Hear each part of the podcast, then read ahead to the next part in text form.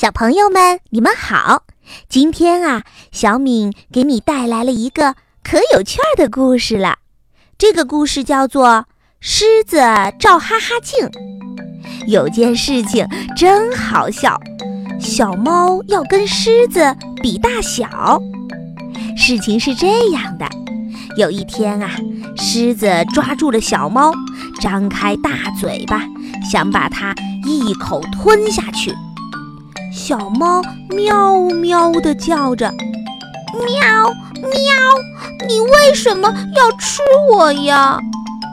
狮子听了哈哈大笑说：“哈哈哈，那还用问吗？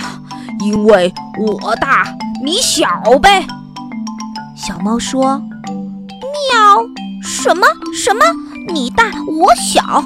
你一定是眼睛花了，狮子先生。”明明是我大你小，这个狮子呀是个糊涂蛋儿。他听小猫这么一说，就糊涂起来了。小猫说：“你呀，眼睛只看见自己的爪子，你看不见自己的身子，怎么知道自己有多大呢？”狮子想了一想，说：“嗯，对呀。”我看不见自己的身子，怎么知道自己有多大呢？小猫说：“我家有面镜子，你照一照，就知道自己有多大了。”这个狮子呀，它从来没有照过镜子，它想，照镜子一定很有趣儿，所以呀，它就跟着小猫走呀走，走呀走。走走到了小猫的家门口，小猫家的镜子可真奇怪，正面可以照，反面也可以照。正面是鼓起来的，反面是凹进去的，有一个电钮，一按就转一转。狮子走进屋子，在镜子前面一站，小猫说。狮子，狮子，你快去瞧一瞧，瞧瞧你自己是大还是小。狮子正好是站在鼓起来的一面镜子前，它往镜子里面一瞧，哎呀，看见自己又矮又小，像只小老鼠。